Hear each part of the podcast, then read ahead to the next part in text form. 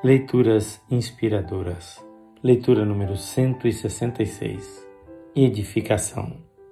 E vivam em amor, como também Cristo nos amou e se entregou por nós como oferta e sacrifício de aroma agradável a Deus.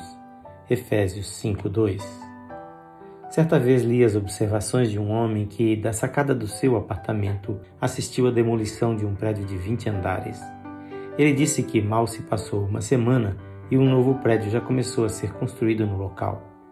Entretanto, após alguns meses, e apesar do trabalho ininterrupto às noites e finais de semana, a construção ainda estava incompleta. E ele observou: é muito mais fácil destruir do que construir. Isto também ocorre com os relacionamentos pessoais.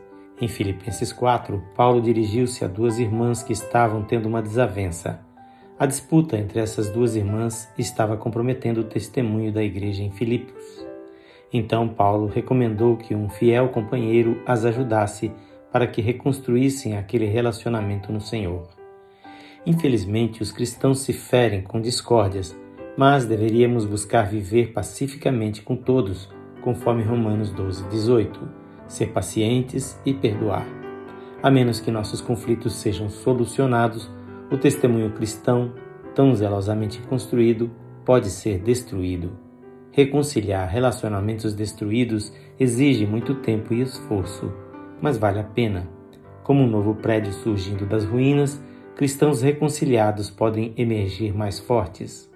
Busquemos a cada dia edificar uns aos outros, andando em amor, perdoando as ofensas e, se possível, suportando os prejuízos, para que não haja raízes de amargura entre irmãos, conforme nos adverte o texto de Hebreus 12, 15.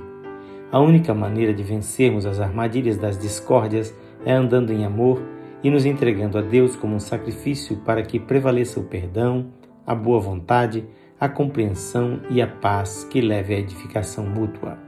Se você precisa reconciliar-se com alguém, não perca tempo, perdoe e busque o perdão, para que o nome do Senhor seja glorificado. O texto desta leitura é de autoria deste seu amigo, o pastor Edson Grando. Que o Senhor Jesus abençoe ricamente a sua vida e lhe conceda viver em paz e edificando aos seus irmãos.